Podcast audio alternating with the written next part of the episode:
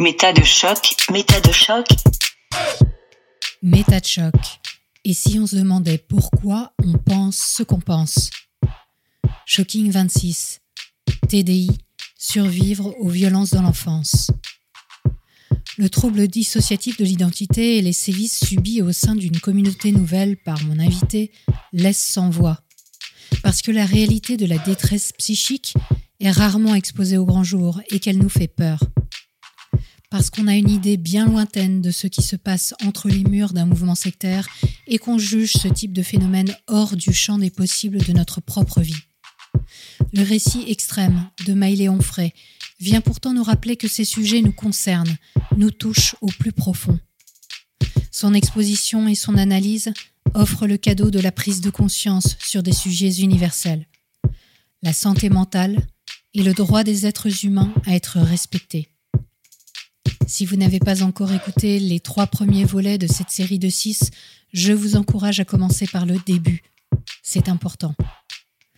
Attention, les faits relatés ici sont particulièrement choquants. Chapitre 4 Dans le vortex de l'emprise. Je vous ai parlé un petit peu euh, des livres qu'il nous faisait lire quand on était enfant. Il y a un livre euh, qui s'appelle Les trois petits bergers de Fatima et dans ce livre, il y a un dessin de la Vierge qui montre à ces trois bergers le sol qui s'ouvre sous leurs pieds Mhm. et qui montre l'enfer. Mm. Et moi, j'ai une partie dissociative qui a cette euh, image-là imprimée. Et quand je suis terrorisée, je vois le dessin de cette image en fait au Mhm. sol, comme si le sol s'ouvrait sous mes pieds. En fait, le gourou s'est servi de cette histoire pour faire pression sur moi. Donc, il me disait que si je parlais de ce qu'il me faisait, si je m'opposais à lui, il disait que Dieu lui obéissait, Mm. que Dieu euh, savait tout, voyait tout, Mm. et que du coup, la moindre de mes pensées, la moindre de mes objections allait être euh, entendue et vue par Dieu, et que Dieu allait me punir. Mm. Et entre 8 et 10 ans, il m'a emmené faire euh, en camping-car un tour dans les pays d'Europe. Mon frère et moi, avec lui, sa famille et ses enfants. Encore une fois, on était privilégiés, Oui, oui. entre guillemets. Mm. Donc j'étais retirée à mes parents. Et il nous a emmenés euh, donc pendant tout un mois d'été visiter les différentes maisons de la communauté. Et on est allé donc je ne sais plus si c'était en Hongrie, en Roumanie, en Pologne, enfin peu importe. En tout cas, il y a euh, une des maisons dans laquelle on a habité pendant un petit temps euh, lors de ce voyage où il y a eu une petite fille qui a été foudroyée dans la cour juste à côté. Mm. Et le gourou, lors d'un viol, à ce moment-là, a dit qu'en fait, cette petite fille, c'était Dieu qui l'avait punie parce qu'elle avait dit des mensonges. Donc j'ai vraiment euh, des parties dissociatives qui sont terrorisées par à la fois cette histoire qu'on m'a racontée euh, avec les petits bergers de Fatima et cet enfer qui s'ouvre sous les pieds, et puis cette petite fille qui a été foudroyée. Mhm.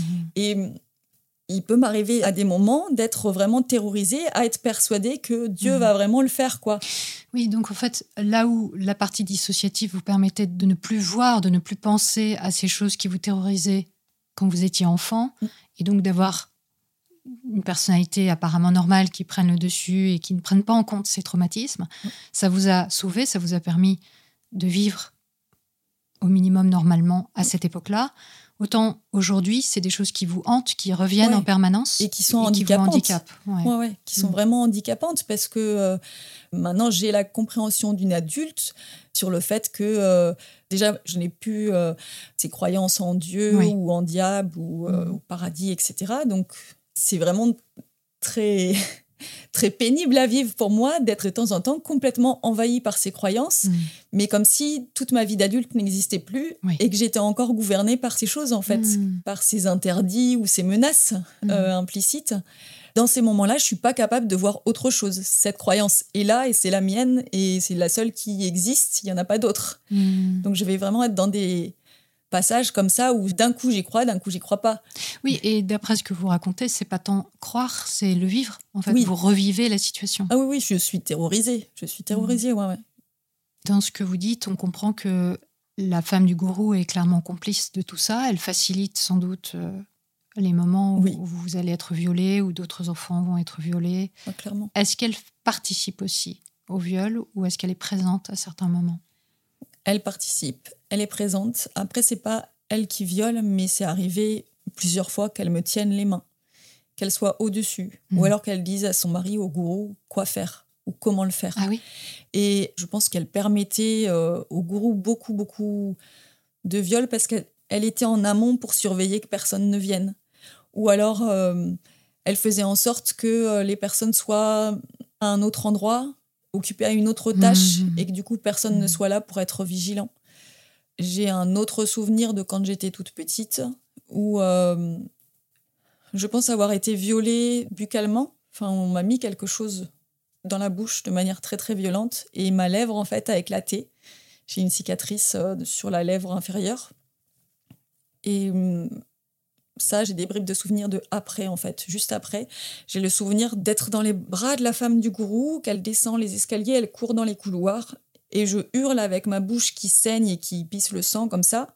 Et elle, elle est tout affolée et elle me ramène dans la salle des enfants, là où normalement j'étais censée être. Et ma mère avait été envoyée en voyage à l'extérieur Mhm. pendant cette journée-là. Donc je pense que ils avaient euh, calculé en quelque sorte le fait de pouvoir m'extraire des autres enfants pour me violer. Et elle m'a ramenée après. Et en fait, euh, j'ai été recousue. Enfin voilà, ils ont même pas prévenu ma mère. Mhm. Et c'est pas elle qui m'a emmenée à l'hôpital pour que je Mhm. sois euh, soignée. Et ils lui ont dit, mais très tard le soir en fait. Enfin, il y avait toute une stratégie comme ça Oui. où euh, elle était toujours partie prenante. Mhm. Quand on m'a fait la séance de repos dans l'esprit, elle était à guetter euh, pour que personne ne rentre dans la chapelle. Mhm. D'accord. C'est toujours assez subjugant de comprendre en fait que ces personnes qui abusent des enfants, euh, elles ont aussi un cadre qui le facilite. Il y a des gens qui les aident. En fait. Ouais. Ouais, ouais. Et dans la secte, il y a eu d'autres adultes aussi hein, qui soutenaient ça. C'est pas pour rien qu'ils mettaient pas n'importe qui à la garde des enfants. Je pense qu'ils Ouais. mettaient des personnes un peu stratégiques avec lesquelles ils étaient de connivence entre guillemets, ou alors suffisamment euh, soumises Mhm. ou éblouies ou je ne sais rien. Mhm. Des personnes qui seraient pas capables du tout de se poser des questions et de se dire il y a quand même quelque chose de bizarre qui se passe. Pourquoi est-ce qu'ils prennent cet enfant-là à chaque fois euh, Où est-ce qu'ils Mhm. l'emmènent et tout Mhm. Qui posent des questions. Mais ouais, il y avait tout un système quand même euh, qui a fonctionné pendant des années, ouais. Et ce que vous décrivez dans votre blog, c'est que cette femme du gourou, elle avait aussi un rôle autour euh, de la santé des adeptes, des médecines qu'elle proposait, qui étaient euh, assez éloignées de la médecine conventionnelle. Oui, ça c'était vraiment spécifique à elle.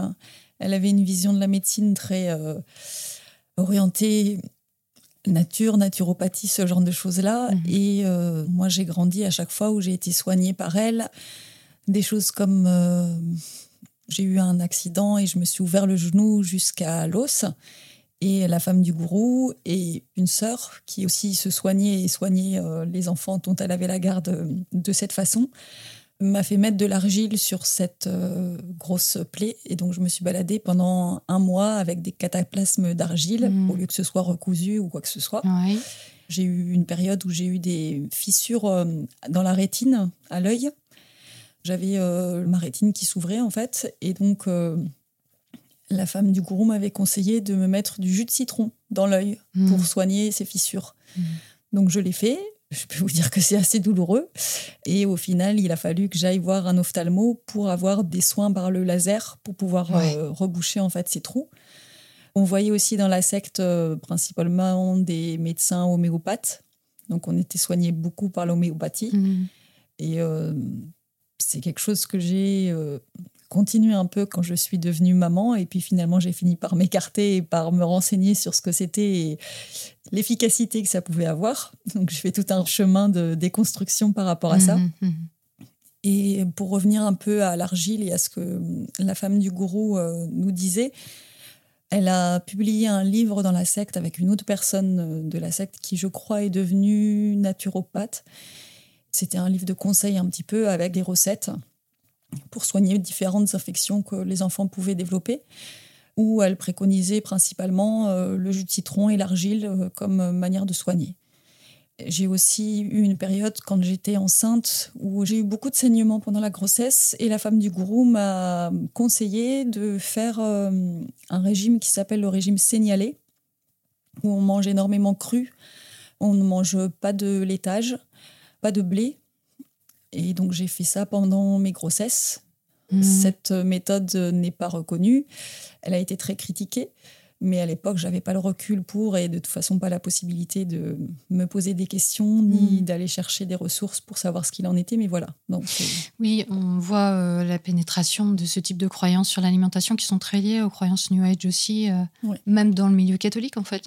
Mais en fait, c'est ça qui est assez dingue et c'est euh, grâce à vos émissions d'ailleurs que j'ai appris beaucoup de choses et que j'ai fait beaucoup de liens. C'est qu'en fait, euh, la femme du gourou et le gourou, quand ils faisaient des conférences dans la secte, ils disaient souvent qu'ils venaient euh, d'un milieu hippie avant, Ah, avant de passer au catholicisme. ouais. Ils avaient expérimenté des drogues, etc. Ils avaient fait des voyages un peu initiatiques, entre guillemets, où ils avaient expérimenté la méditation, enfin plein de choses Mhm. comme ça. Et donc, du coup, en fait, c'est très récemment que j'ai fait des liens et que j'ai compris par rapport aux soins, par exemple, ou à par rapport à certaines choses qu'elle nous disait de faire, qui en fait venaient d'expériences ou de Mhm. choses qu'elle avait gardées et qu'elle mixait dans euh, Mm. les règles de la secte, en fait. Mm. Un autre épisode aussi, c'est que donc j'avais autour de 4-5 ans, je pense. Je subissais déjà à l'époque des viols euh, anal et vaginal de la part du gourou. Et j'avais, je pense, maintenant avec le recul, et parce que j'ai interrogé euh, une gynécologue euh, pour savoir ce qu'elle pensait que ça pouvait être, mais je pense que j'avais des fissures anales et vaginales. Et en fait, quand j'étais petite, j'avais beaucoup de problèmes pour aller euh, aux toilettes. Et je passais en fait mon temps aux toilettes, assise sur un seau d'eau chaude. Et en fait, ma mère à l'époque n'a pas cherché à voir ce qu'il en était. Elle n'a pas regardé si j'avais des blessures ou quoi que ce soit. Elle pensait que j'étais simplement constipée. Et c'était vraiment des périodes où je restais euh, pendant plusieurs heures comme ça à souffrir vraiment et à être euh, en grande, grande difficulté. Et il y a eu une autre période où il y a eu ce genre de choses-là avec des personnes qui auraient pu poser correctement les questions et me demander ou alors euh, m'emmener voir quelqu'un pour qu'un professionnel vérifie ce qui Oui. se passait. Mhm. Ça, c'était un petit peu plus tard quand j'étais adolescente, autour de l'âge de 13 ans, où le gourou m'a emmené euh, un voyage euh, en Afrique pour un camp d'enfants avec d'autres adolescents. Et euh, juste avant qu'on parte euh, en voyage, il m'a violée avec énormément de violence. Et j'ai eu des fissures à nouveau à ce moment-là. Et quand on est arrivé en avion dans ce pays, pour ce camp, j'ai le souvenir vraiment très très précis d'être allé le voir, d'être accroupi à côté de lui et de discuter et de lui expliquer en fait que j'ai euh, des vers qui sortent de ma vulve. En fait, j'avais une infection assez importante et j'avais des asticots qui sortaient carrément euh, de ma vulve. Et donc, du coup, j'ai été très inquiète. Je lui ai demandé ce que je devais faire. Il s'est mis très en colère. Il m'a dit qu'il n'avait pas à s'occuper de ça et que lui n'était pas concerné par euh, ce problème-là. Et il m'a dit d'aller voir l'autre adulte qui l'avait accompagné pour nous encadrer pour ce camp. Lui demander de la biceptine, donc c'est un genre de savon antiseptique, pour me nettoyer. Et donc je suis allée voir cette femme qui ne m'a posé aucune question, qui m'a Mhm. simplement donné euh, ce savon et qui m'a laissé me débrouiller avec ça. Quoi. Mm. Donc ça a duré pendant plusieurs jours euh, où j'avais donc des verres qui sortaient. Quoi. Et globalement, ça veut dire que il y avait un recours quand même à la médecine euh, conventionnelle euh, régulier ou pas du tout? C'était vraiment que dans les cas d'urgence? Alors c'était uniquement dans les cas d'urgence et encore une fois c'était le gourou qui décidait et qui donnait son assentiment pour toutes les sorties mais également pour les rendez-vous médicaux Mhm. en sachant aussi qu'il y avait des membres de la communauté qui pouvaient être aussi avec euh, comme profession médecine. Donc soit c'était traité en interne par euh, ce médecin qui était dans la secte, soit il nous permettait d'aller voir quelqu'un mais c'était quelqu'un qui était sélectionné en fait. Donc même chaque membre n'avait pas le droit de choisir n'importe qui pour le confesser. Ah ouais. C'était le gourou qui choisissait qui euh, pouvait ou non euh, être le confesseur et souvent il choisissait quelqu'un qui était sympathisant de la communauté. Mhm. Et hum, souvent c'était quelqu'un qui était interne. Donc en fait, c'est un point qui est important à aborder, c'est qu'il y avait un mélange de ce qu'ils appellent le fort interne, le fort externe. Dans ces communautés euh, nouvelles, ce qui est très compliqué et ce qui fait qu'il y ait tant de scandales qui sortent ces dernières années, c'est justement que dans toutes ces communautés-là, il n'y a pas eu cette sécurité-là de séparer les personnes qui faisaient la formation religieuse, les personnes qui s'assuraient euh, des confessions, par exemple, ou alors du cheminement de la personne, de euh, si elle était faite ou non pour devenir une euh, sœur consacrée, par exemple. Mhm. Et les personnes qui dirigeaient et qui euh, décidaient de leur quotidien, de ce qu'ils faisaient dans la maison, de où ils allaient vivre en fait. C'était la même personne qui s'occupait de tout ça. Et du coup, la personne ne pouvait pas prendre de recul. Bien sûr, bien sûr. Mais je pense que c'est totalement à dessein. C'est-à-dire qu'il y a une personne ou un couple de personnes qui maîtrisent la vie complète Voilà. de toutes les personnes euh, de la communauté. Donc, euh, il n'y a aucun intérêt pour eux à ce que vous puissiez avoir recours à une personne extérieure pour prendre du recul, c'est clair. Ouais, ouais, ouais. Mm. C'était vraiment une façon de s'assurer du contrôle complet. hein. Ouais. Et c'est là où moi j'ai beaucoup de colère contre l'Église catholique, c'est qu'en fait euh, tout ça elle ne l'a pas vu. Elle n'a pas mis en place les barrières, les sécurités qui étaient nécessaires. Normalement, ils auraient dû lancer l'alerte, mais dès le départ, ils Mhm. auraient dû séparer toutes ces choses-là dès le départ. Moi, j'ai grandi dans une communauté nouvelle catholique, mais je peux pas dire que j'ai une connaissance du catholicisme en fait. Ouais. Je connais euh, le Je vous salue Marie, le Notre Père, le... enfin, je sais comment me comporter pendant une messe et quand il faut Mhm. se lever, s'asseoir, Mhm. etc. Voilà. Mhm. J'ai bien sûr entendu euh, la Bible parce que à chaque fois qu'on avait des messes ou des cérémonies, il y avait des passages de la Bible qui étaient lus, mais au final, euh, je je sais rien en fait. Oui, tout était centré sur les enseignements du gourou, Oui, même si c'était euh, avec un faire-valoir qui était l'évangile, finalement, c'était pas quelque chose que vous étudiez vraiment. non, non, non, absolument pas. Mhm. Et pour donner une anecdote euh, par rapport à mes parties dissociatives, j'ai des parties dissociatives qui connaissent ces prières et j'ai d'autres parties dissociatives qui ne le connaissent absolument pas. Ouais. Et du coup, ça m'est arrivé des fois, une fois que j'étais adulte, un peu avant que je quitte complètement la secte, où euh, je dois le réciter devant tout le monde à voix haute et où je, je restais bloquée à absolument pas pouvoir euh, enchaîner un mot après l'autre parce que c'était le trou noir complet, quoi. Je ne connaissais pas euh, la prière. Ouais, ouais. Pour en revenir à ce que vous disiez, vous disiez qu'à partir du moment où vous avez parlé à votre père des viols en fait que vous subissiez euh, de la part du gourou, vous avez été soumise euh, en fait euh, aux violences d'autres hommes. Donc vous avez parlé du moine. Est-ce qu'il y a d'autres personnes qui ont été averties ou qui ont profité de cette situation de faiblesse? Oui, à peu près à la même période, c'était mon professeur de musique dans le collège catholique dans lequel j'étais. Et lui, il avait un lien avec la secte? Absolument pas. Vous lui aviez parlé ou? Alors, je pense qu'il a senti instinctivement, je sais pas, il a dû reconnaître quelque chose chez moi et voir que j'avais des failles et que j'étais une euh, proie potentielle. Il savait que je grandissais dans cette communauté, mais euh, sinon, moi, je lui ai pas parlé. Mhm. Et euh, donc, c'était un professeur de musique que j'ai eu pendant tout mon collège. Et ce professeur-là avait une pièce mansardée à l'étage, à l'écart. Et comme à chaque fois, en fait, tous les hommes qui m'ont violée, que ce soit le moine, le gourou, ou plus tard mon père ou ce professeur-là, ils se sont tous positionnés vraiment un peu comme figure paternelle. Donc ils ont commencé à chaque fois par ce biais-là.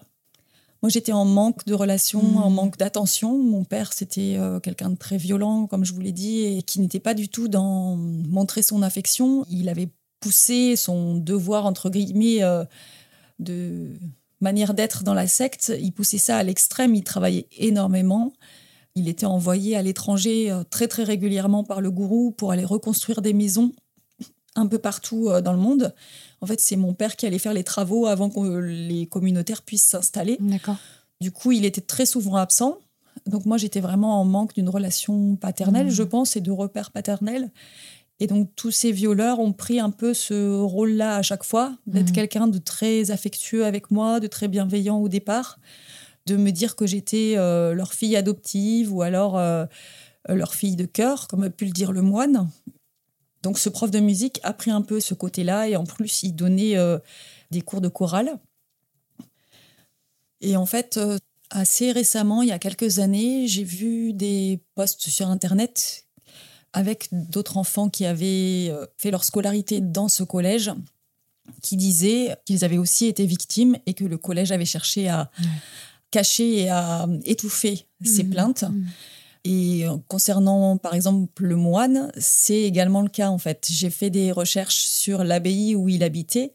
Il y a eu des articles et des recherches poussées qui ont été faites. Cette abbaye était connue pour abriter des prêtres pédocriminels qui étaient mis là un peu en retraite, entre Mm. guillemets, sauf que c'était une abbaye qui accueillait régulièrement des groupes d'enfants. C'est incroyable. Alors qu'ils savaient pertinemment que euh, les prêtres ou les moines qui étaient là, il y en avait certains qui euh, avaient vraiment eu des comportements problématiques. Et ce moine, j'ai cherché son histoire un petit peu pour voir s'il y avait euh, d'autres victimes éventuellement et si je pouvais comprendre ce qui s'était passé. Et en fait, ce moine était très connu dans une région. Il avait euh, créé des groupes un peu comme des scouts. Il avait vraiment euh, toute une paroisse très très florissante et il était très en vue. Et du jour au lendemain, il a été retiré de cette paroisse et il s'est mis en retraite, entre guillemets, dans cette abbaye Ouais. où moi j'ai été. Donc j'ai de fortes suspicions. Enfin, il y a- dans le rapport de la SIAZ qui a été fait sur euh, les violences sexuelles dans l'Église, c'est vraiment un mode de fonctionnement qui est récurrent, Mhm. où il y a des prêtres qui sont vraiment encensés et tout d'un coup on les retire parce Mhm. que en fait, de manière sous-jacente, il y a des histoires et des choses qui se passent et du coup ils cherchent à étouffer et à cacher euh, ce qui s'est passé, quoi. Et donc, environ à la même époque, au moment où ça se passait avec le moine et avec ce prof de musique, il y a eu également euh, mon père qui est devenu aussi un violeur. Enfin, mon violeur. J'aime pas dire ça, mais mon violeur. Ce qui s'est passé, c'est que il a été diagnostiqué avec une maladie qui s'appelle une cirrhose biliaire primitive. Donc, c'est pas dû à l'alcoolisme. Il a un problème de foie et de métabolisme. Et également, il a eu euh, un cancer de la peau. Et euh, bon, peut-être que c'est ça qui a fait qu'il bascule, j'en sais rien. Mhm. Le fait que peut-être Le euh, le, risque de la mort, ou j'en sais rien. En tout cas, voilà, mon père, à cette période-là, a commencé à me violer. Donc, j'allais au collège euh, à vélo à cette époque-là. Mon père tenait une boutique euh, d'artisanat qu'il vendait pour la communauté dans la ville où était mon collège. Et du coup, euh, le midi, ce qu'il avait été convenu, c'est que euh, je rentre dans sa boutique tous les midis et que je mange avec lui et que je reste le temps de midi avec lui et que je retourne au collège après. et donc, c'est pendant cette période-là que mon père, systématiquement, tous les midis, m'emmenait à l'étage, là où il avait installé un lit également. Et euh, donc, où il me. Soit il me forçait à lui faire des fellations, soit il me violait. Voilà, donc ça a duré à peu près pendant environ un an. Et là, moi, j'ai commencé à vraiment euh, sombrer. J'en pouvais plus. Mais vous dissociez encore à Oui. cette période-là, c'est-à-dire vous sépariez les moments de vie, Ah oui, d'agression avec les moments d'école, par exemple? Ouais, ouais. J'étais à l'école, et j'ai. Enfin, c'était comme si rien ne s'était passé, en fait. D'accord. Quand j'étais à l'école, j'étais en mode apprentissage, en mode avec les copines et Mhm. point barre, quoi. Je me souvenais de rien du tout et je D'accord. faisais pas euh, de Et- lien ou quoi que ce Et soit. le fait d'aller à la boutique pour le déjeuner, vous n'aviez pas d'anxiété au moment d'y aller? C'était complètement cloisonné? Oui, complètement. Ouais. Ouais, ouais. Et le soir, je rentrais. Donc, c'était une période aussi qui était très difficile parce que mes frères et sœurs, ils sont un peu plus âgés. Donc, ils étaient déjà tous partis dans d'autres communautés ou faire leurs études. Mhm. Donc, je restais seule à la maison avec mes parents, enfin, toujours dans la communauté, hein, mais euh, c'était une période très dure parce que mon père euh, était encore plus violent. Le midi, j'étais violée par lui, et le soir, je rentrais et il passait son temps à table, le peu de temps qu'on passait euh, ensemble à manger le soir, à insulter ma mère, à Mhm. dire que c'était une pute, euh, que euh, elle le trompait avec des accueillis, alors que c'était complètement faux. Mais il était complètement paranoïaque. Il pensait que juste parce que euh, à cette époque, elle avait le- le rôle de comptable dans la communauté, donc c'était elle qui gérait un peu les dépenses et les achats et tout ça. Et donc du coup, lui, il le prenait très très mal qu'elle ne s'occupe pas de lui, qu'elle vienne pas avec lui à la boutique, qu'elle commence à trouver un peu d'indépendance et un peu de reconnaissance dans la communauté Mhm. et un poste un peu à responsabilité. Du coup, il passait son temps à l'insulter, il tapait du poing sur la table et euh, c'était vraiment assez euh, difficile pour moi parce que j'étais là au milieu de cette violence qui était euh, quotidienne tous les soirs. Et pour revenir un peu par rapport aux soins dont on parlait tout à l'heure, l'autre auteur du livre dont je vous parlais, là, qui a été publié euh, par la gourou et une autre membre, elle euh, nous soignait aussi, ça j'ai oublié d'en parler, avec les fleurs de bac. Eh oui, un must. Donc euh, en gros, c'est des petits flacons, chacun avec des essences de plantes ou de bourgeons ou autres, qui sont dilués dans de l'alcool, je crois. Il y a du bourbon dedans. Du bourbon, voilà. Mhm. Petite précision à la communauté, évidemment, l'alcool était interdit, mais alors assez étrangement, euh, ça, ça passait. Quoi. On pouvait être soigné par ça. Des petites gouttes sous la langue, ça, c'est pas... bien grave. Et du coup, j'avais régulièrement des séances avec elle. Donc, ça avait été fait à la demande de la femme du gourou. Elle, elle me demandait de prendre chacun des flacons. Donc, il y a toute une collection, je, ne sais plus combien de flacons euh, dans la boîte, chacun avec une essence différente de plantes ou autre. Et elle me demandait de prendre chacun des flacons dans ma main, de tendre le bras à l'horizontale sur la droite, par exemple. Et puis elle, elle se mettait derrière moi, une main sur mon épaule et une main sur ma main.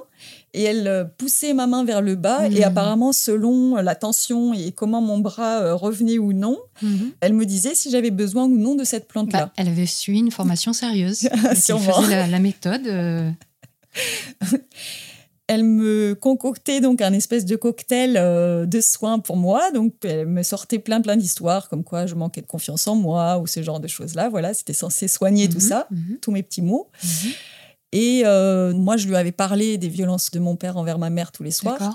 Et du coup, elle avait concocté un petit flacon pour soigner la colère et l'agressivité de mon père. Et donc, elle m'avait conseillé de lui mettre en cachette dans son verre tous les soirs pendant le mmh. repas mmh. quelques gouttes mmh. et que ça allait le guérir. Bien sûr, au lieu de dire il y a un problème dans cette famille, il y a de la violence euh, au sein de la famille, on va mettre des gouttes homéopathiques de Bourbon.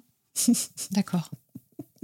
Et elle n'est pas la seule à faire ça. Il y a d'autres homéopathes qui se sont illustrés sur ce genre de problématique, à dire euh, mettez des petites gélules à votre mari, ça va le calmer. Au secours. Et une autre chose aussi euh, qui je pense est importante à préciser, c'est que dans la secte, les psys, qu'ils soient psychologues ou psychiatres, étaient bien sûr très très mal vus. Donc il fallait pas aller consulter un psy, il fallait mmh. pas euh, aller demander de l'aide. Et mes parents qui avaient quand même euh, des problèmes de couple, quand même assez importants, et puis de la violence quand même sous-jacente, jamais il leur a été conseillé d'aller voir, euh, par mmh. exemple, un psy pour euh, les aider peut-être à mieux gérer leur couple. Ou mon père qui menaçait à longueur de temps qu'il allait se suicider. Personne ne lui a dit ah, ce serait mmh. peut-être une bonne idée d'aller voir un psy pour euh, mmh. traiter ta dépression ou je ne sais quoi. Et d'ailleurs, en parlant de suicide, il y en a eu énormément. Durant toute mon enfance, il y a eu plusieurs personnes qui se sont suicidées. Il y a une personne, par exemple, qui a tenté de mettre le feu. C'était dans la chambre juste au-dessus de la mienne pendant un temps de prière, une personne qui était vraiment pas bien et qui a mis le feu à son propre matelas hmm. et qui a essayé de mourir de cette façon-là. Il y a une personne qui est morte, euh, qui a fait une crise cardiaque euh, dans les toilettes et qui est restée sur les toilettes. Et du coup, moi, pendant un bon moment, j'ai eu très très peur d'aller aux toilettes parce que je revoyais euh, hmm. cette personne assise dessus avec la terreur de d'être confrontée à la mort. Il y a des personnes. Vous l'aviez vue, cette personne morte? Oui, et il y a des personnes qui ont essayé de se suicider en passant par la fenêtre. J'ai une amie d'enfance que j'ai trouvée euh, à l'étage seule. Hmm. Elle venait de se tailler les veines, hmm. s'ouvrir les bras. Hmm. Et c'est moi qui l'ai trouvée. Euh, c'était ma meilleure amie d'enfance. Alors, elle n'est pas morte. Elle m'a demandé de garder le secret et de pas en parler aux adultes. Donc moi, je suis allée chez moi, j'ai essayé de trouver des bandages et des choses. Et heureusement, ma mère m'a vue et m'a demandé ce qui se passait.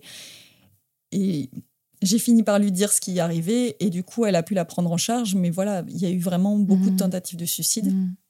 Et vous, est-ce que vous avez été tenté de vous suicider avec tout ça? À cette période-là où il y avait euh, tous ces violeurs quotidiens et en même temps, euh, j'ai eu une phase très très noire où j'étais vraiment, euh, je pense, très très dépressive. Et hum, je me souviens de me promener dans la campagne alentour et de prier, d'hurler à Dieu tout haut, de lui dire que je voulais euh, qu'il me donne une maladie qui allait me faire mourir. Mm. Moi, je n'ai pas fait de tentative de suicide à cette époque-là parce que en même temps, dans la secte, c'était quelque chose qui était vu très négativement dans la religion catholique hein, en général. Hein, le suicide, c'est quelque chose de mal, mm. d'interdit. Donc, du coup, j'ai euh, des parties dissociatives qui portent ces interdits-là et qui m'ont protégée mm, de ces actions. J'ai vraiment eu une période très très noire, mais sans passage à l'acte. Mhm. Et euh, pour enchaîner un peu par rapport à cette période vraiment très très difficile, et, hum, le gourou alternait constamment entre des violences, des récompenses, des violences, des récompenses. Il pouvait donc me tabasser ou alors euh, me faire subir euh, des viols extrêmement éprouvants, des fois avec des objets et des choses comme ça. Mais il pouvait aussi euh, jouer énormément sur certains privilèges qu'il pouvait m'accorder. Et dans la secte, euh, c'était assez compliqué à vivre pour moi parce que mes parents, par exemple, étaient très fiers que je sois mise en avant et que le gourou euh, dise tout le temps que j'étais sa fille adoptive ou qu'il m'appréciait beaucoup, qu'il aimait mes qualités et tout ça. Donc, moi, j'en retirais une certaine fierté. Je sortais un peu du lot, entre guillemets. Mhm, mhm. Et ce qui était très, très dur à cette période-là, c'est que j'avais vraiment l'impression d'être transparente, d'être inexistante, d'être morte. C'était vraiment ce qui tournait en boucle Mhm. dans ma tête et dans mon corps. Et j'avais des phases où il y avait certaines parties dissociatives qui venaient avec le souvenir de ce que je vivais qui était très présent. Et dans ces cas-là, je me disais que j'étais personne, en fait, que j'étais juste un objet dont on pouvait se servir euh, comme on voulait, que j'étais pas un être humain. Mhm, mhm. J'avais vraiment des moments euh, de désespoir intense. Et d'avoir ces marques euh, d'affection ou de reconnaissance, entre guillemets, c'était une façon de me sentir à nouveau vivante, de me Mhm. sentir reconnue, de me sentir aimée, entourée. Mais, mais euh, souvent, les violeurs jouent là-dessus parce Bien sûr. que ils vont nous donner des miettes de choses qui nous sont nécessaires en tant qu'enfants pour se construire. Et en même temps, ils vont dire ben, T'es responsable de ce que je t'ai fait. C'est parce que tu t'étais toute mignonne, parce que tu souriais tout le temps, c'est parce que euh, tu venais vers moi en courant. Moi, il m'a renvoyé souvent ça au visage, en fait, en disant que c'était moi qui avais cherché ça, qui avait voulu ça. Mhm. Il manipulait toute la vérité. J'ai pas précisé ça non plus, mais que ce soit le gourou ou le moine de l'abbaye, il tournait les viols et les actes sexuels qu'il faisait avec un sens euh, très religieux.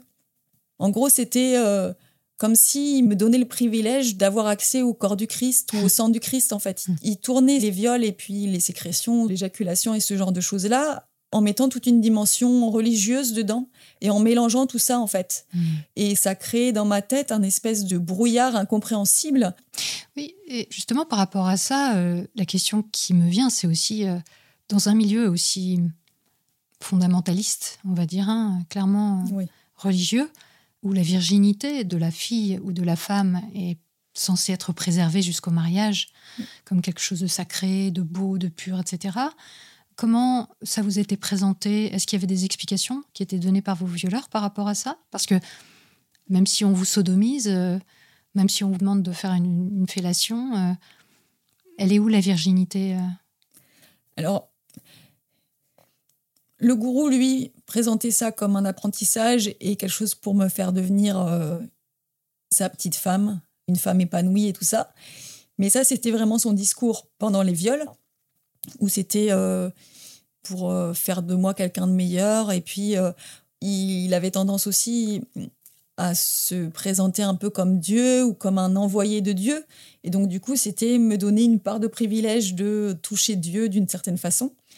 Et en même temps, dans la culture de la communauté avec laquelle j'ai été élevée, bien sûr, il fallait pas avoir de rapport sexuel avant le mariage. Il fallait être vierge pour le mariage, etc. Donc c'était vraiment comme ça qu'ils éduquaient les couples et les jeunes adolescents qui avaient grandi dans la secte et qui se mettaient en couple au sein de la communauté avaient vraiment cette directive de euh, euh, ne pas se retrouver tout seul euh, tous les deux dans des coins euh, tranquilles, mais qu'il Mhm, fallait vraiment mhm. qu'ils se voient en public ou en tout cas entourés avec la garantie Chaperonnés. de chaperonner, voilà, Mhm.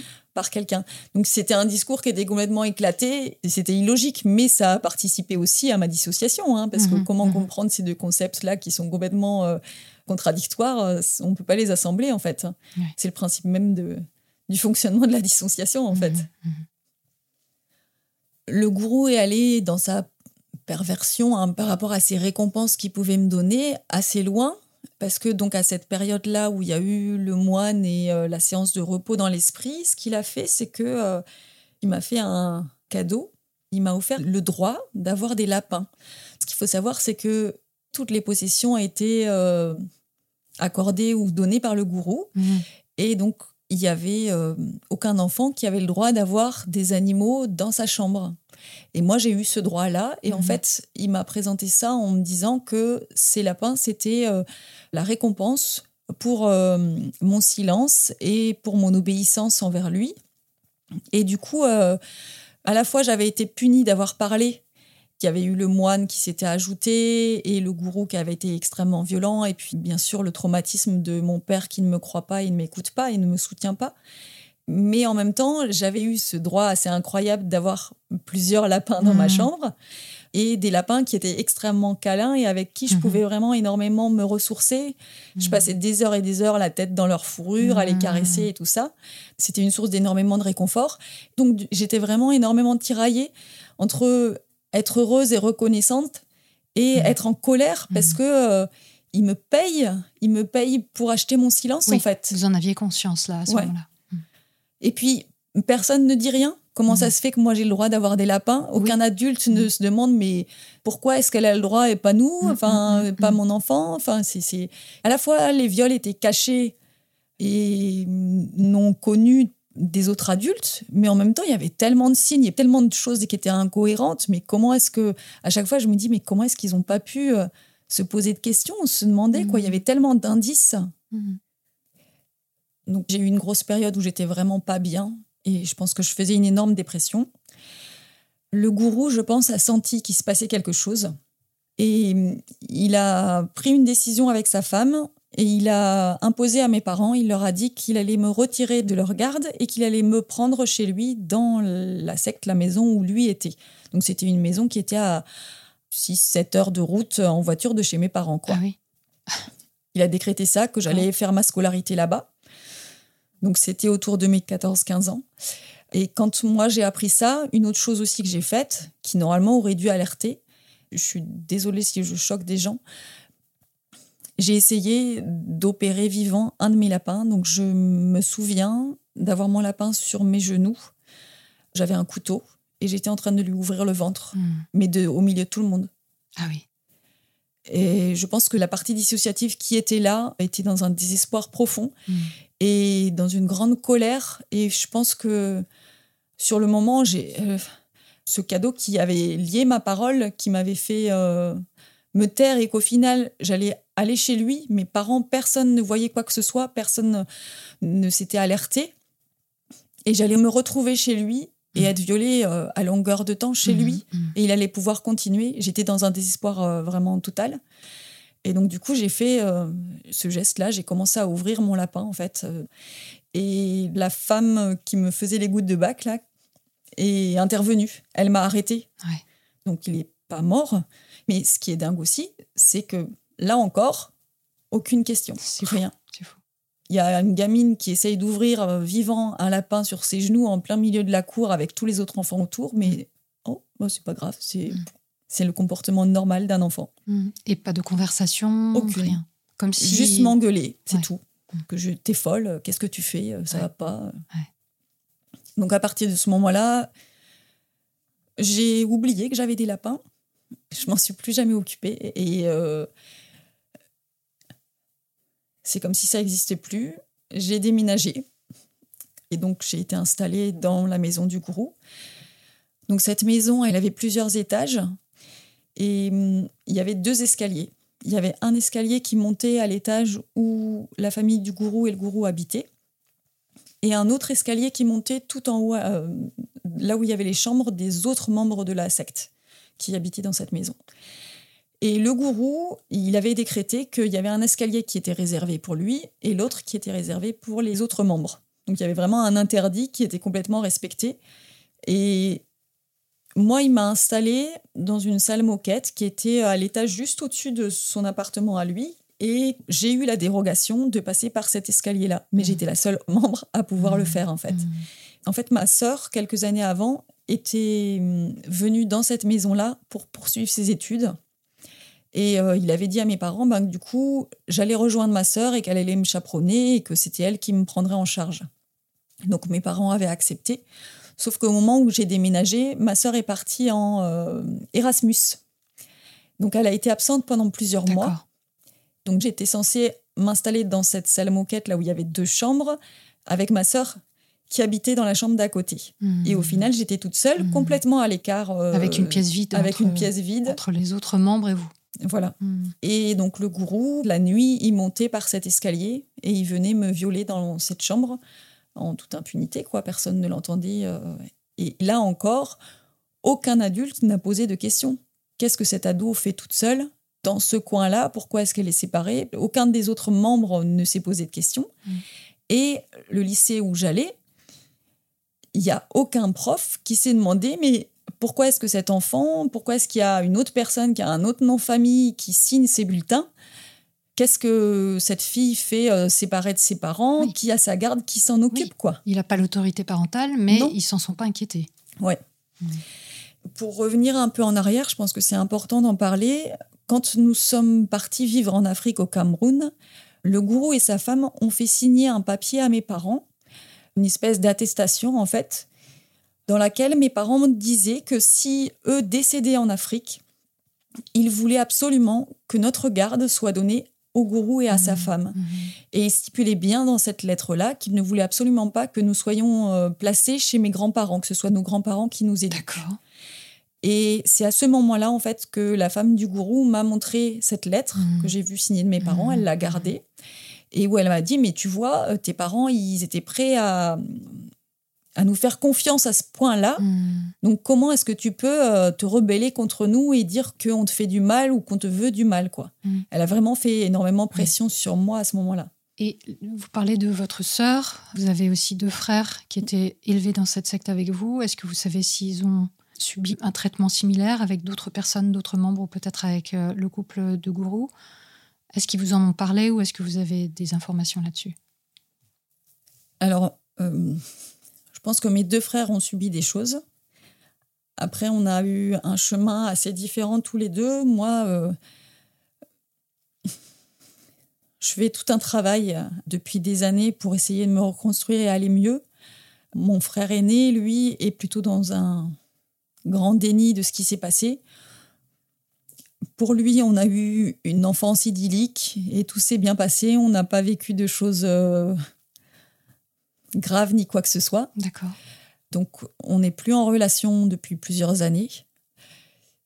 Il a eu des comportements violents et je pense qu'il il a un gros travail à faire sur lui-même, mais pour le moment, en tout cas, euh, à ma connaissance, il n'était pas prêt du tout à faire ce Mm. genre de travail. Donc le fait que euh, la communauté était euh, reconnue comme un groupe à dérive sectaire, pour Ouais, lui... Il occulte complètement. D'accord. Ouais. Et mon autre frère, lui, il a montré énormément de signes de dissociation. Est-ce qu'il avait un trouble dissociatif de l'identité? Ça, je peux pas le dire, puisqu'il n'a jamais eu de diagnostic. Mais en tout cas, il montrait des signes de dissociation. Depuis très très longtemps, depuis très jeune, il n'arrêtait pas de dire qu'il avait énormément de problèmes de mémoire. Il se souvenait pas de son enfance, il se souvenait pas de son présent. Mm. Il en parlait tout le temps. À plusieurs reprises, il avait demandé à ma mère et à ma sœur de lui faire euh, un album photo et de lui redire, de lui réexpliquer où on était, ce qu'il avait vécu, ce qu'il avait fait, etc. Parce que lui n'avait aucun souvenir, il Mhm. s'en plaignait très très souvent. Il avait des grandes phases de désespoir. Il a été euh, hospitalisé. Il avait aussi des problèmes de perte de compétences. C'était quelqu'un de très intelligent et qui avait énormément de problèmes dans les études parce qu'il n'arrivait pas. Il y avait des moments où il était très compétent et où il était capable vraiment euh, de restituer les connaissances qu'il avait, et d'autres moments où il perdait complètement ses moyens Mhm. et où il savait plus rien du tout. Ça lui a posé des problèmes à la fois dans ses études et à la fois dans son travail, parce qu'il avait des moments de perte de connaissances ou de perte de compétences où euh, il n'arrivait plus du tout à assurer son travail. Il a eu des gros problèmes d'addiction aussi. Il buvait énormément et il a eu des problèmes avec la drogue. Lui, il avait euh, peut-être moins de protection que moi, je ne sais pas. Peut-être pas la même organisation interne où moi j'avais beaucoup internalisé les règles de la secte. Qu'est-ce qui diffère entre nous, j'en sais rien, mais voilà, il avait quand même pas mal de signes qui montraient qu'il y avait un problème. Hmm. Il a fait plusieurs tentatives de suicide et il a appelé de très nombreuses fois à l'aide en disant qu'il allait se suicider. Il a été hospitalisé il a eu un suivi euh, vraiment catastrophique là où il se trouvait. Et il s'est suicidé. Et dans son dossier médical, il dit énormément de choses. Il dit qu'il a grandi dans une secte, il dit euh, que son père est violent, il dit qu'il a subi des violences. Il a parlé à plusieurs reprises de bribes de souvenirs qui lui revenaient, avec des moments où, euh, où il était dans une cave, enfin, plein de choses comme ça.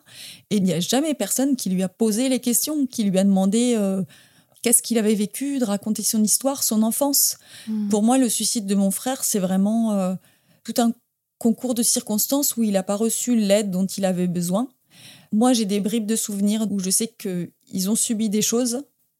Après, les personnes victimes de violences sexuelles dans l'enfance, il y a tout un cheminement à faire en fait, de reconstruction, de mise en sécurité euh, dans le présent, de capacité aussi à faire face, parce que quand on fait face à des souvenirs euh, dissociatifs ou traumatiques, c'est vraiment des vagues, comme je vous le disais, des vagues de douleur, des vagues d'émotions euh, surdimensionnées qui sont vraiment atroces et épouvantables à vivre et à ressentir.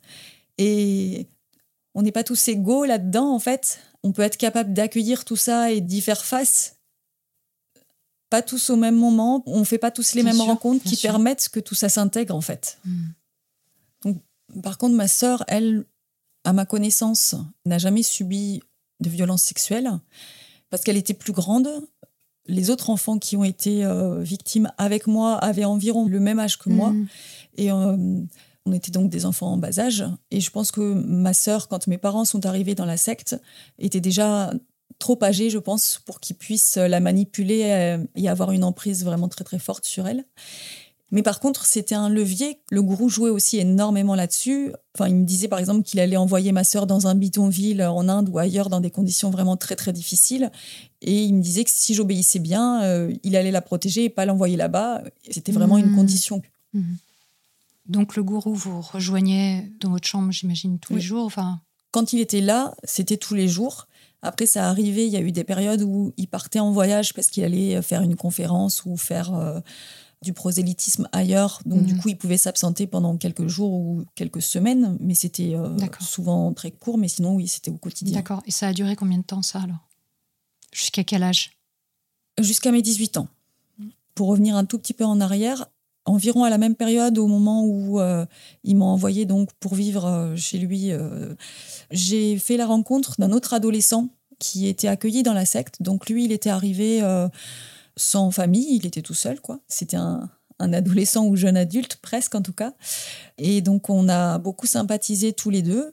Et on a commencé à s'écrire des lettres et à parler énormément.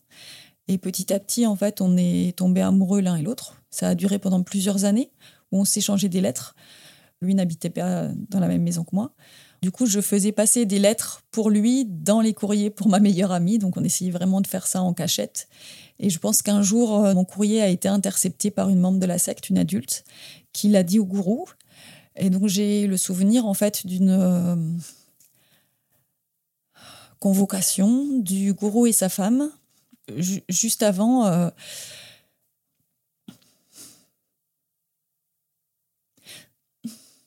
j'ai surpris une conversation entre le gourou et sa femme. Ils étaient dans leur couloir, dans leur appartement. Moi, j'étais dans un coin, dans une porte, en fait. Ils ne me voyaient pas. Et euh, la femme du gourou était euh, très inquiète parce que il disait que peut-être que peut-être j'étais enceinte et que du coup c'était vraiment très dangereux et que quelqu'un risquerait de se poser des questions et de demander ce qui se passait. Et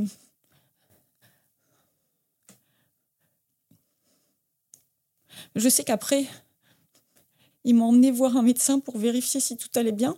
Je ne sais pas si j'étais vraiment enceinte, j'ai pas de souvenir de quoi que ce soit, mais euh, il s'est passé quelque chose comme ça en fait. Hmm. Et pour revenir au garçon que, euh, j'aimais beaucoup, euh, pour vous dire à quel point il contrôlait tout, euh, la femme du gourou, elle m'a elle m'a dit que ce garçon-là, il n'était pas fait pour moi, que il n'avait pas grandi en étant élevé par toutes les règles de la secte et que du coup, il était trop différent de moi, que c'était trop dangereux, qu'il fallait que je trouve quelqu'un pour me marier avec lui qui ait grandi avec les mêmes valeurs, qui ait euh, les mêmes espoirs et quelqu'un avec qui je pourrais vivre dans la secte, alors qu'avec ce garçon-là, on risquait d'être séparés ou alors de vouloir sortir de la secte parce que peut-être qu'il changerait d'avis, alors que si je prenais quelqu'un de la secte, il changerait pas d'avis, mmh. il voudrait quand même continuer comme ses parents à vivre dedans. Donc du coup, elle m'a, interdit d'être en relation avec lui et de continuer à lui parler. Donc j'ai, jamais pu en fait le recontacter et lui expliquer ce qui s'était passé. Je l'ai fait après, une fois que j'étais adulte et que euh, euh, pour m'expliquer parce que j'avais besoin de lui demander pardon pour ça. Et c'est à ce moment-là, en fait, qu'elle a décidé de me mettre en couple avec un de ses fils. C'est à ce moment-là qu'elle m'a dit qu'il était fait pour moi et que c'était avec lui que je devais me marier. Donc, c'était pas la première fois qu'ils essayaient de faire ce genre de choses-là. Avant, euh, quand je suis allée donc dans ce pays en Afrique où j'ai eu euh, ces vers au niveau mmh. de la vulve, mmh. donc dans ce pays-là, il y avait un jeune euh, membre de la secte qui habitait, qui était africain. Et le gourou a essayé de me mettre avec lui. Il disait que j'allais l'épouser, j'irais vivre en Afrique. Lui, le gourou viendrait régulièrement me voir, que comme ça, je continuerais à être sa fille, il mhm. continuerait à m'aimer. Et il me faisait miroiter un peu euh, des promesses, un peu de rêve en disant que j'allais faire mes études d'infirmière, que ce garçon allait faire des études pour devenir médecin et que le gourou allait nous construire un dispensaire ou un hôpital hmm. dans ce pays-là hmm. et que euh, comme ça on continuera à faire l'œuvre de la secte hmm. tout en soignant et en aidant euh, les pauvres et les gens euh, dans ce pays-là en fait. Donc il y a eu une première tentative où ils ont essayé de me mettre en couple avec ce garçon-là. Comme ça vous restiez à leur disposition.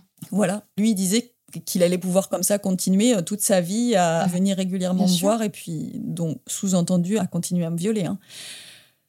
Donc ça a été un moment où j'ai réussi à me rebeller. Quand je suis rentrée en France, pendant quelques semaines, j'ai continué à écrire à ce garçon-là et j'ai fini par arrêter et par envoyer une lettre à sa maman en lui disant que je voulais pas faire ma vie avec lui, que j'étais mmh. désolée. Enfin mmh. voilà. Et quand le gourou l'a appris, il s'est mis dans une colère noire, il m'a tabassé. Et euh, il était vraiment très très contrarié que j'ai pas suivi ses conseils et ses recommandations et que j'ai mis un terme à la relation sans même le consulter avant en fait. Et, oui, et, oui. Hmm. et cet amour que j'ai pu avoir avec cet autre accueilli, pareil, là, il a été vraiment très très en colère et très contrarié que j'ai pu lui cacher cette relation, euh, cet amour naissant. Et c'est à ce moment-là où je pense qu'il a commencé à comprendre que hmm, il avait plus autant de pouvoir et autant de contrôle sur mhm. moi. Mhm. Et c'est là que ça a basculé où c'est sa femme qui m'a prise en charge.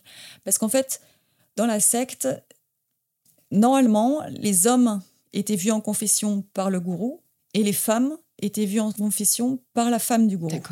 Après, ça arrivait des fois que la femme du gourou et le gourou voyaient euh, les couples euh, réunis. Et moi, en tant qu'enfant, j'étais la seule qui voyait que le gourou. Eh en confession. Mmh, mmh. Toute mon enfance, ça avait été jalonné par ces séances-là, avec une grosse emprise sur moi, une grosse manipulation. Et donc, avec ce jeune garçon, euh, on rêvait. Euh, lui, il voulait être bûcheron au Canada, et du coup, euh, mmh. on rêvait tous les deux d'aventures et de voyages. Et je pense que j'espérais pouvoir fuir loin de la secte d'une certaine façon. bien sûr. Le gourou a mis un terme à ça avec extrêmement de violence, aussi avec sa femme, ils étaient tous les deux présents, où ils m'ont vraiment engueulé et menacé, et où c'est elle qui a pris le relais, et c'est à ce moment-là que le gourou a arrêté de me violer. Et donc vous avez fini par vous marier avec le fils du gourou et la femme du gourou Oui, un petit peu avant, donc avant mes 18 ans, j'étais encore mineure. J'étais partie pendant un mois en camp avec d'autres enfants, d'autres jeunes et une sœur de la communauté. Et la femme du gourou a appelé cette sœur et lui a demandé de faire un énorme détour en voiture, de m'emmener chez son fils pour que je passe un petit peu de temps avec lui, parce que comme euh, il était prévu qu'on se marie, elle lui a dit qu'il fallait qu'on fasse un petit peu plus connaissance. Mmh. Donc cette sœur m'a déposée chez lui. Et jusqu'à maintenant, j'avais pas vraiment eu d'échange ou de temps de discussion avec lui, donc je le connaissais pas. En ah plus, Dans la communauté, ça fonctionnait par tranche d'âge. Et moi, j'étais dans la tranche d'âge en dessous de lui, en fait. Hmm. Donc, tous les camps que j'avais pu faire depuis que j'étais toute petite, entre enfants de la communauté, je les avais fait avec ses frères et sœurs plus jeunes et pas avec lui. Donc, lui, je le connaissais pas, je le connaissais vraiment de très loin. J'avais juste une image de lui comme quelqu'un d'assez sauvage, assez sarcastique, qui se moquait beaucoup, qui était beaucoup en retrait. À cette époque, il avait passé pas mal de temps en dehors de la communauté. Il était plutôt en rejet de ses parents. Du coup, quand vous habitiez chez le gourou et la femme du gourou, vous le voyez pas dans la maison? Non, Il n'habitait pas là? il habitait plus chez ses parents. Il était parti faire des études. Hmm. Et ça arrivait qu'il revienne pendant des vacances, mais on se côtoyait pas en fait. D'accord. On a passé toute la nuit dans son appartement à discuter. Et à la fin de cette nuit euh, de discussion, il m'a proposé qu'on fasse l'amour.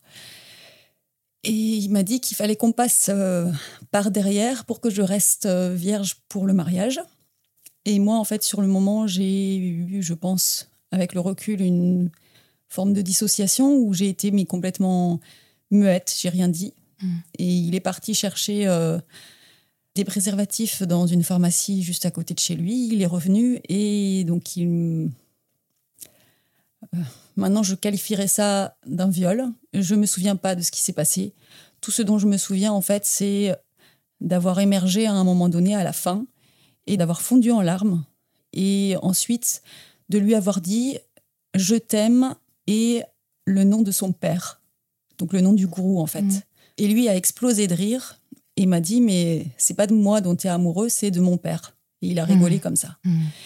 Et à partir de ce moment-là, il m'a imposé des relations sexuelles pendant tout le temps où, officiellement, dans la communauté, on était censé euh, bientôt se marier, quoi, ou euh, Mhm.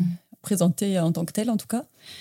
C'est arrivé, par exemple, qu'on fasse un été pour les JMJ, c'est les Journées mondiales de la jeunesse, une sorte de grande fête euh, qui a lieu dans différents pays, avec des prières euh, présidées par le pape. Et donc, je me suis rendue là-bas avec lui. Et par exemple, pendant le trajet en avion, il m'a demandé euh, d'assouvir un de ses fantasmes. Donc, euh, il m'a imposé une relation sexuelle dans les toilettes de l'avion. Ça a duré aussi pendant tout ce voyage pour les JMJ.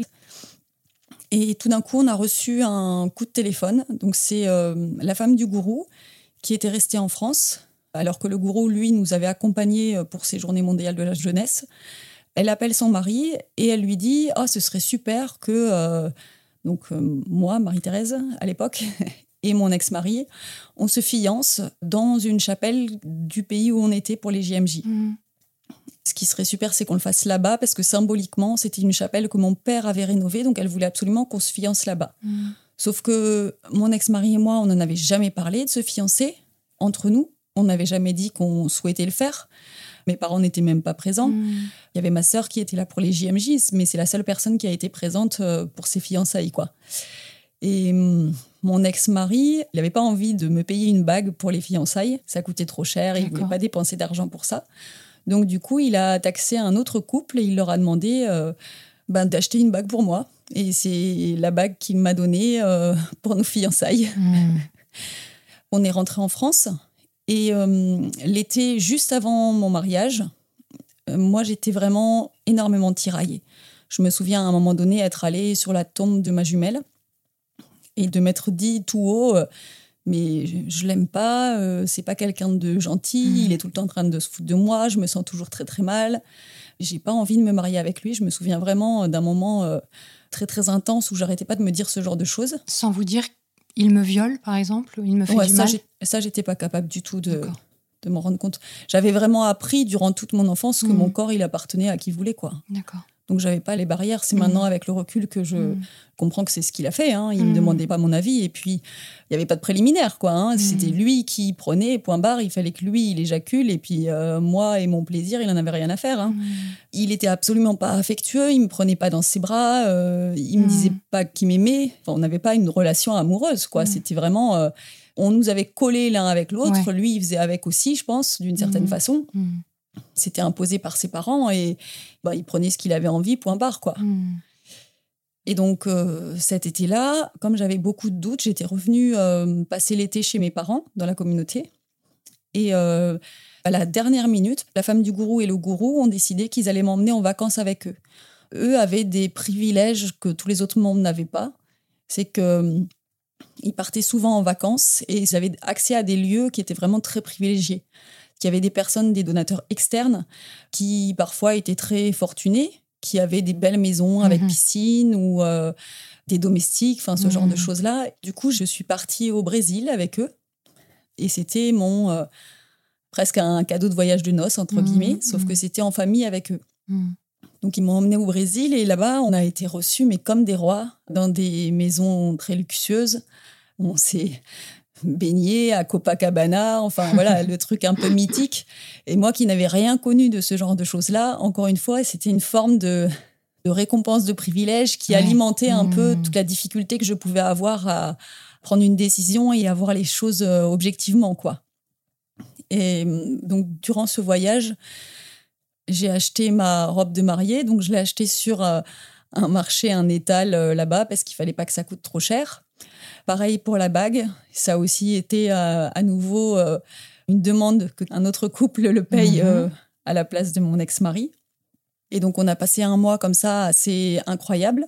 On était à la fois dans des lieux très très privilégiés et avec énormément de richesse et des serviteurs qui venaient, qui nous faisaient des plats euh, incroyables avec des fruits et des légumes de fou, enfin des trucs euh, vraiment délicieux et puis coupés euh, comme on peut en voir dans La gastronomie, quoi. voilà des trucs Mhm. vraiment incroyables. Et en même temps, on a côtoyé et vu des favelas avec des conditions vraiment très très atroces de vie. Donc il y avait toujours ces deux facettes en fait qui se côtoyaient et qui faisaient que mon esprit était embrouillé et j'arrivais pas à y Mhm. voir clair quoi. Mm. Et en rentrant de ce voyage, je me suis mariée juste après. Euh, la femme du gourou a exigé que juste avant le mariage, j'ai un examen euh, vaginal par un médecin pour vérifier que j'avais pas de soucis, Extraordinaire.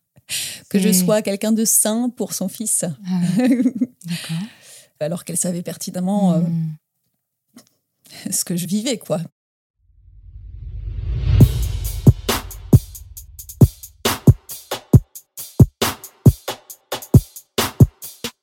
Merci pour tous vos partages.